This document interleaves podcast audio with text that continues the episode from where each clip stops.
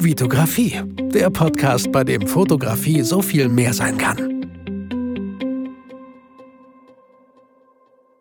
Hi, mein Name ist Vitali Brickmann und ich freue mich, dass du wieder in einer neuen Podcast-Folge dabei bist. Herzlich willkommen. Die erste Folge, die vielleicht etwas emotionaler wird, vielleicht etwas unangenehmer, weil es um meinen emotionalsten Fotoauftrag geht.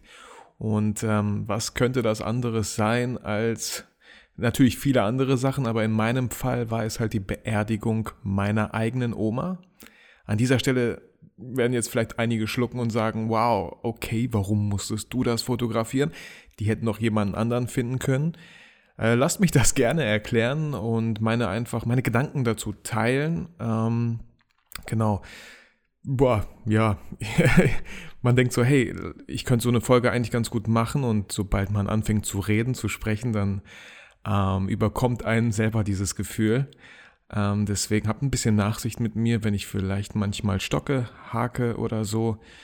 Ähm, versuche das trotzdem, euch daran teilhaben zu lassen, an, einfach an den Gedanken, weil vielleicht früher oder später äh, werdet ihr gefragt, eine Beerdigung fotografisch zu begleiten vielleicht auch äh, von einem eurer Angehörigen, sage ich mal. Ich wünsche es natürlich keinem. Deswegen fange ich jetzt einfach mal ganz kurz an, wie kam es überhaupt dazu? Also meine, meine Oma ist, äh, ich glaube, fast 95 Jahre alt geworden. Mein Opa, ihr Mann, ist leider ähm, 10, 20 Jahre, 15, 20 Jahre, Leute, ich habe es nicht so mit Daten, äh, leider früher von uns gegangen. Und ähm, ja, meine, meine Gedanken dazu ganz, ganz kurz vielleicht. Ich weiß noch genau, wie ich nach Hause kam und ähm, meine Frau war am Wein. Und zu der, zu der Zeit, also hatte meine, meine Nichte, hatte, ähm, wie nennt man das, irgendwie ähm, Pocken oder irgendwie sowas, wo, was halt auch, sag ich mal, tödlich irgendwie enden könnte. Und sie ist am Wein und ich hatte so voll den Schreck schon. Und sie sagt auch noch, äh, mein Bruder hätte angerufen. Und ich dachte, oh nein, irgendwas mit ihrer Tochter, oh nein. Ich habe mir schon solche Sorgen gemacht, Alter. Bei mir ist ein ganzer Film durch den Kopf gelaufen. Und dann sagt sie, äh, ja, dein Bruder hat angerufen, äh, deine Oma ist gestorben. Und Leute, äh, ich meine es gar nicht so makaber, wie es vielleicht klingt, aber ich war so erleichtert, dass es nicht meine Nichte war. So, ähm, ganz kurz, also natürlich war ich nicht froh, das ist völliger Quatsch. Ähm, aber ich dachte mir, okay, meine, also die Zeit war einfach schon da. So, sie war 95 Jahre, sie hat ein tolles Leben und ich dachte mir halt, weil sie auch sehr, sehr kirchlich ist, sehr, sehr christlich ist, da dachte ich mir einfach so, wow, cool, endlich kann sie sich mit ihrem Mann im Himmel oder wo auch immer halt, endlich sind die wieder vereint, endlich können sie sich sehen. Äh, das fand ich halt voll das schöne, schöne Bild einfach und war halt wirklich erleichtert, weil ich dachte, wow, irgendwie meiner Nichte, die, die vor kurzem zehn geworden ist, wow, ich dachte, irgendwas stimmt da schon nicht. Also ich hatte so echt nur einen kleinen Schock. War in dem Moment irgendwie erleichtert. Meine Frau hat es irgendwie nicht verstanden. Hä, bist du gar nicht traurig und so? Ich so, ich, ich weiß nicht. Irgendwie, ich bin nicht traurig. Ich freue mich irgendwie für sie, dass sie halt ihren Mann wiedersehen kann. Das fand ich irgendwie ein viel schöneres Bild. Und Leute, wir sind doch mal ganz ehrlich, also das ist der Kreislauf des Lebens. Wir werden geboren, wir leben unser Leben und ich wünsche jedem, dass er das beste Leben führt, was er führen kann und einfach so mit, mit einem Alter von 95 Jahren ganz in Ruhe sagen kann, es war ein sehr schönes Leben. Kinder, ich wünsche euch alles Gute für euer Leben, äh, aber ich bin jetzt mal weg. Also so stelle ich mir, so würde ich mir das irgendwie wünschen, ja. Ähm, und genau, natürlich kam dann früher oder später, ähm, hat meine Tante auch angerufen und natürlich wissen die halt in meinem Bekanntenkreis, dass ich halt Fotos mache und hatte mich gefragt, ob ich äh, die Beerdigung fotografieren könnte. Natürlich hat sie gesagt, hey, äh, lass dir ein bisschen Zeit, schlaf eine Nacht drüber, überleg dir das, ob du das auch möchtest. Ähm, ich hatte meine Mutter angerufen direkt und gefragt, ähm, ja, Tante hat gefragt, ob äh, ich das und sie und sie, ja, ich weiß schon Bescheid. Also meine Mutter meinte, ja, musst du halt selber wissen. Ne? Äh, es wird dir niemand böse sein, wenn du es nicht tust. Ähm, deswegen musst du es halt selber wissen. Und was hatte ich jetzt so für Gedanken? Also meine Tante hat mich darum gebeten und ich wusste, meiner Tante war das sehr wichtig, weil meine Oma, wow, ich weiß nicht, 20, 30 Jahre bei ihr mit im Haus gelebt hat und sie es, glaube ich, auch echt nicht einfach hatte. Ähm, jeder, der irgendwie ähm, sich um alte Menschen kümmert oder pflegt oder das irgendwie mitbekommt, weiß, glaube ich, wovon ich rede. Ähm, alte, pflegebedürftige Menschen, die zu Hause leben können, glaube ich, sehr, sehr anstrengend sein und das kann einen wirklich sehr, sehr belasten, glaube ich. Ähm, was heißt, glaube ich, bin mir ziemlich sicher und deswegen wollte ich meiner Tante auch diesen Gefallen irgendwie tun. Ähm, deswegen habe ich gar nicht so lange überlegt. Es war mir irgendwie unangenehm. Ähm, aber ja, ich habe sie angerufen, ich habe gesagt, ja, ich kann das gerne machen. Ähm, was wäre dir denn wichtig? Ich würde ungern irgendwie so die ganze Beerdigung fotografisch begleiten, wie, wie so eine Hochzeit, sage ich mal. Natürlich geht so eine Beerdigung nicht so lange, aber ich wollte jetzt irgendwie nicht so gerne diesen Eindruck erwecken, als ob ich hier so einen richtigen Auftrag habe und bei einer Hochzeit bewege ich mich hier und da und mache dies und jenes. Da wollte ich das halt viel dezenter halten. Und ähm, ja, genau so war es. Also der, der Tag der Beerdigung kam halt. Ähm, und man ist ja, Leute, ich kenne mich da nicht aus. Ich habe zum Glück noch nicht so viele Beerdigungen besucht, aber man ist natürlich in diesem Raum, wo meine Oma halt lag, wo man sich noch so verabschieden konnte. Und ähm, da stand ich halt auch zusammen mit meiner Familie, so mit meiner, mit meinen Eltern und so. Ähm, ich glaube, die haben mich so ein bisschen seelisch dabei unterstützt vielleicht. Äh, und dann habe ich halt immer, wenn die Gäste kamen, ähm, ja, ein Bild gemacht. Ne? Ich weiß nicht, wie das so in anderen Kulturen ist, aber bei uns ist das, glaube ich, irgendwie so voll normal. Meine Eltern haben auch voll viele Fotos so von damals aus Russland, wo die immer an irgendeinem Grab stehen oder mit irgendeinem Toten oder so. Ich finde das ein bisschen echt nicht schön. Also ich brauche sowas absolut gar nicht. Ähm, aber natürlich wollte ich jetzt auch nicht der Spielverderber sein und ja, den Leuten halt einfach den Gefallen tun, weil es, glaube ich, denen halt sehr, sehr wichtig war. Und ähm, ja, wir Fotografen, ähm, ja, versuchen einfach es den Leuten auch irgendwie gerecht zu machen. Wir versuchen, ähm, natürlich kommen die Leute zu uns, weil die halt ein Anliegen haben. Und das war halt genau das Anliegen von meiner Tante, Fotos zu machen, wenn, wenn sich gute alte Freunde äh, von meiner Oma halt verabschieden und denen ist es anscheinend wichtig. Also habe ich ganz dezent halt immer gesagt, ja, okay, stellt euch mal ne, zusammen. Äh, die haben es selber irgendwie so gemacht, da habe ich ein Foto gemacht, habe gesagt, ja, danke schön, ne? Jetzt nicht so, wie ich auf Hochzeiten mache, da mache ich meistens so den Daumen hoch, ja, okay, nächste bitte. Das habe ich natürlich nicht gemacht und äh, habe da Fotos geschossen. Und ähm, genau, meiner Tante war es auch sehr wichtig, wenn es dann halt rübergeht in die Kirche, dass ich alle Blumenkränze von den Kindern, meine Oma hat sieben Kinder, Deswegen habe ich viele Cousins und Cousinen auch. Ähm, meiner Tante war das wichtig, dass, sie diese, dass ich diese Grenze fotografiere, weil die sehr schön waren. Die schönen Sprüche, Zitate aus der Bibel und so. Und äh, da, da habe ich ihr auch gesagt, okay, das, das kann ich noch machen, aber dann, dann höre ich auf zu fotografieren.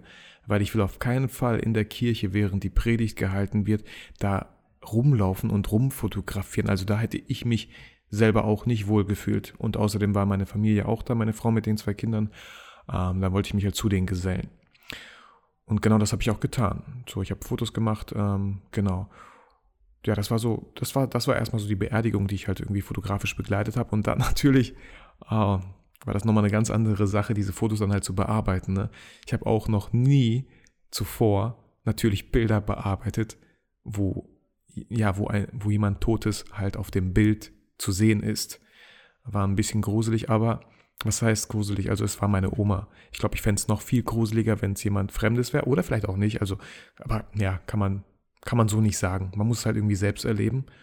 Und dann weiß man, was man dann fühlt. Und nicht, ähm, ja, ist einfach schwer zu sagen. Auf jeden Fall habe ich halt die Bilder bearbeitet, ähm, ganz dezent natürlich bearbeitet, sodass die Belichtung angepasst und den Weißabgleich vielleicht irgendwie so.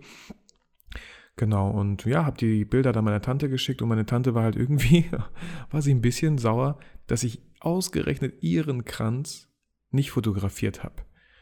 Und äh, gut, im ersten Moment tat es mir irgendwie leid, im zweiten Moment dachte ich mir, ähm, ich habe dir den Gefallen getan, diese Beerdigung zu fotografieren von meiner eigenen Oma.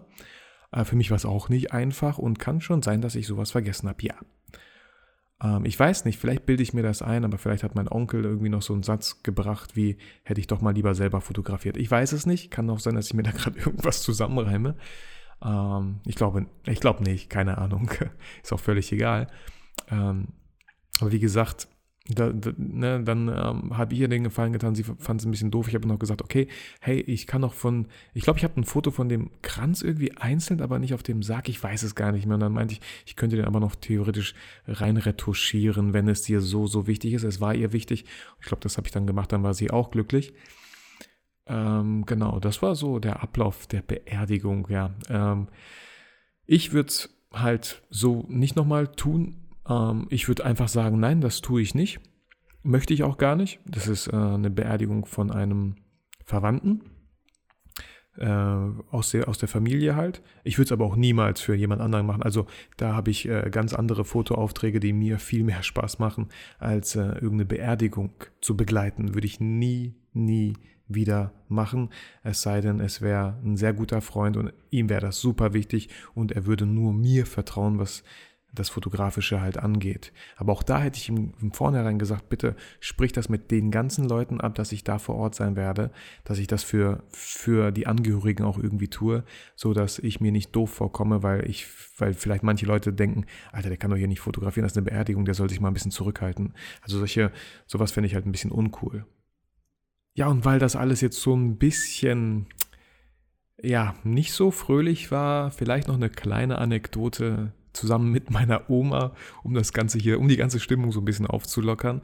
Ähm, sie hatte vor ein paar Jahren halt ihren 90. Geburtstag, da haben wir uns alle getroffen. Und natürlich wurde ich gefragt, ob ich natürlich ein paar Fotos machen kann. Und die habe ich auch getan, äh, diese Fotos. Und äh, meine Tante hat sich dann gewünscht, hey, das wäre super, wenn du es schön als so Fotobuch machen könntest. Äh, hätte, ich, hatte ich auch gemacht. Und da gab es irgendwie so noch so ein Nesquik-Coupon. Ich habe irgendwo so ein Nesquik-Coupon gefunden, wo man so ein Buch kostenlos drucken konnte. natürlich waren dann auf, äh, auf einzelnen Seiten waren irgendwelche Nesquik-Figuren da zu sehen. Aber nichtsdestotrotz war das Fotobuch eigentlich ganz schön und alle fanden es toll. Und äh, ich glaube, paar Wochen, paar Monate später, ich hatte meine Oma leider nicht mehr so oft besucht, äh, habe ich sie besucht, äh, war bei meiner Tante mit meiner Familie und meine Oma hat mich irgendwie nicht erkannt, weil ich halt, damals hatte ich keinen Bart, jetzt habe ich einen Bart, so, äh, hat sie mich nicht direkt erkannt. Und ähm, dann hat meine Tante gesagt, ja, das ist aber der Sohn äh, von, von, von dem, ne, von deinem, von deinem Sohn, das ist der Sohn von ihm und so, ne? Sie so, ach so, natürlich, Vitali. Ja, du hast doch die Fotos gemacht äh, von meinem Geburtstag. Sag mal, schulde ich dir eigentlich noch Geld, sagt sie für das Fotobuch. Ich so, nee, nee, Oma, alles cool. Ah, das war eh kostenlos, weil da Nesquik-Figuren und so zu sehen sind. Also das fand ich irgendwie ganz erstaunlich ähm, wie fit sie noch mit 94, 95 Jahren im Kopf theoretisch war. Also wow, äh, da habe ich schon viel schlimmere Fälle so im Alltag, glaube ich, gesehen. Und äh, wie gesagt, ich weiß auch gar nicht, wie alt ich werden möchte. Ich glaube, 90 Jahre ist eine gute Zahl so. Und ich würde mir wünschen, dass ich körperlich fit, geistig fit bin. Ähm, würde meinen Kindern natürlich sagen, ja Leute, wenn ihr das Gefühl habt, dass ich irgendwie voll anstrengend bin und nur noch Blödsinn quatsche, nur noch die ganze Zeit über Fotografie rede, dann dürft ihr mich gerne irgendwo einweisen. Also da will ich keine Last äh, irgendjemandem sein. Das fände ich sehr, sehr schade. So, ja, das war's mit dieser emotionalen Folge. Vielleicht konntet ihr trotzdem was daraus für euch mitnehmen. Vielleicht habt ihr selber schon mal eine Beerdigung begleitet, seid damit ganz anders umgegangen oder habt direkt gesagt, äh, nee, das mache ich nicht, auf keinen Fall.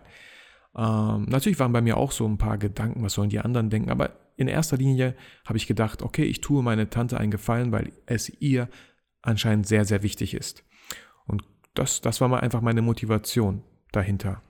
Klar, ähm, war es auch meine eigene Oma und so, aber äh, alles kein Problem. Ich kann damit eigentlich ganz gut klar. Ja, so, ähm, hm, ich, ich lasse mal dieses Ganze, wenn ihr euch die Podcast-Folge gefallen hat, weg. ich ähm, wünsche euch ein äh, sehr schönes Wochenende. Verbringt die Zeit mit eurer Familie, mit eurem Hobby, mit Freunden, die auch gerne fotografieren. Besucht Freunde, die ihr schon lange nicht besucht habt, vielleicht eure Oma oder euren Opa, die ihr schon lange nicht mehr gesehen habt. Nutzt die Zeit. Denn alles ist irgendwie vergänglich und das Leben ist nur ein Spiel und wir sind die Kandidaten oder Quiz und wir sind die Kandidaten. Okay, ich wollte es jetzt gar nicht so melodramatisch hier enden lassen. Ich wünsche euch was. Seid motiviert, inspiriert, aber vor allem vergesst niemals, warum ihr fotografiert.